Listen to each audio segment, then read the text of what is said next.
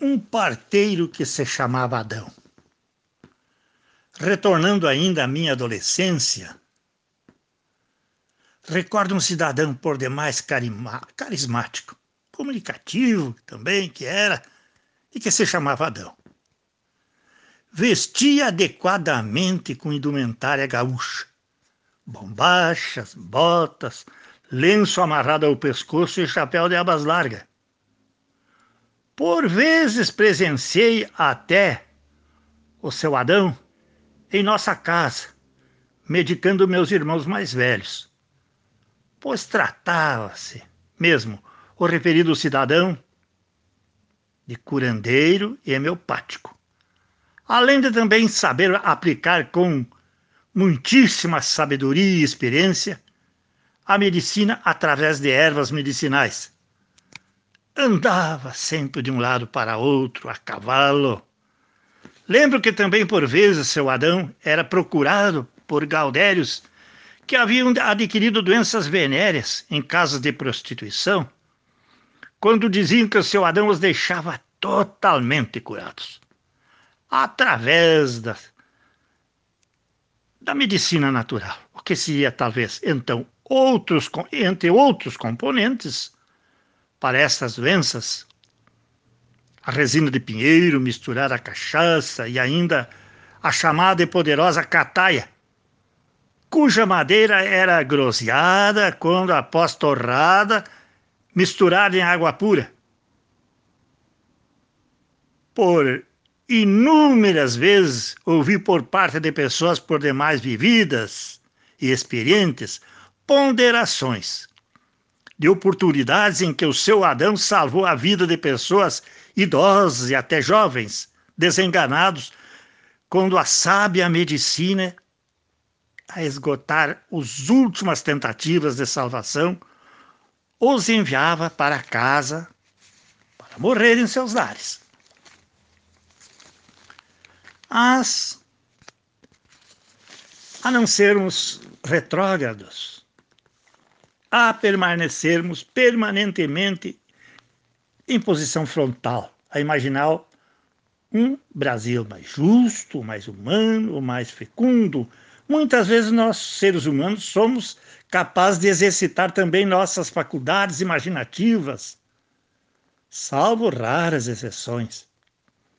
A fixar nossas lembranças sobre, sobre raízes voltadas mesmo à nossa peculiar história. Quantos episódios marcantes, quantas lembranças vagas a lembrar. Exemplo, seu Adão a cruzar por nós quando voltávamos da escola cavalgando a sua égua Rosília em marcha lenta. Palheiro aceso, preso nos lábios. Quando a cruzar seu sobrinho ao meu lado, pronunciou em voz bem alta: A benção, tio Adão! Quando o mesmo respondeu: Deus te abençoe, meu filho. Neste momento, eu curiosamente indaguei ao colega: Com certeza existe alguma pessoa doente por, por aí?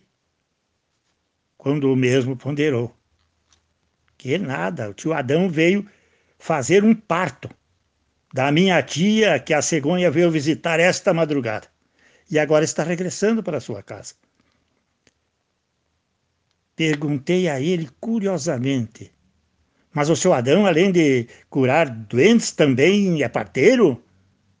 Quando o mesmo voltou a propor: Claro, lá na minha casa, eu e mais dez irmãos viemos ao mundo sob as mãos do tio Adão.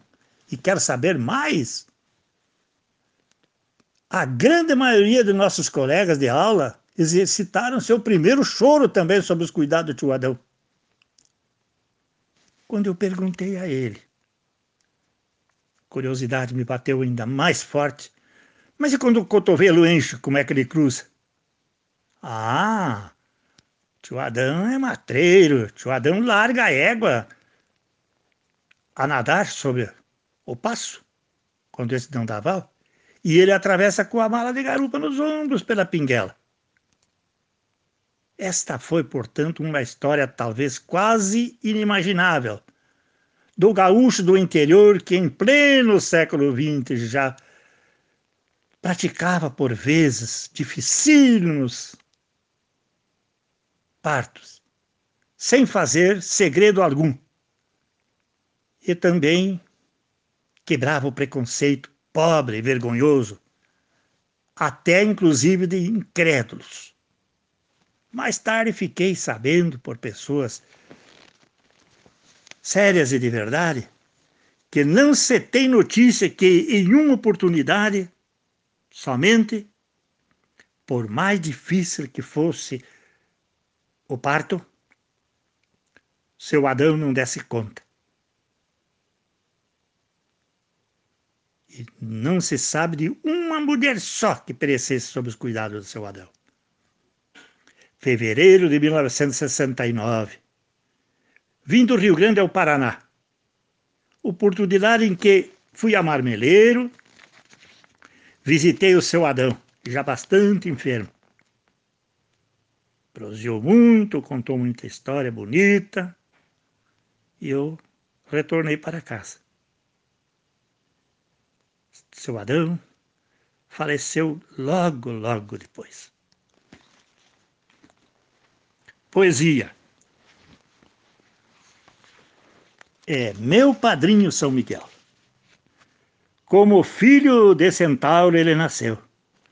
Neste mundo que foi seu carregado de esperanças, de verdes sonhos, floresceram-se as campinas, moldaram-se as cavatinas no frondejar da existência.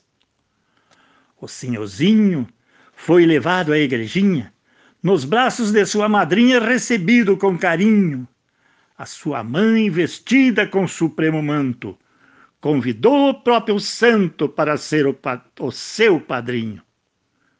Pelas planuras e sagas dos descampados, Senhorzinho foi criado tropeando e semeando amor. No próprio culto à devoção mais fiel, encontrou em São Miguel seu eterno protetor. A benção, meu padrinho São Miguel, a benção, meu padrinho São Miguel. A sua bênção, pedi a vocinhozinho que encontrar em São Miguel seu protetor, seu padrinho.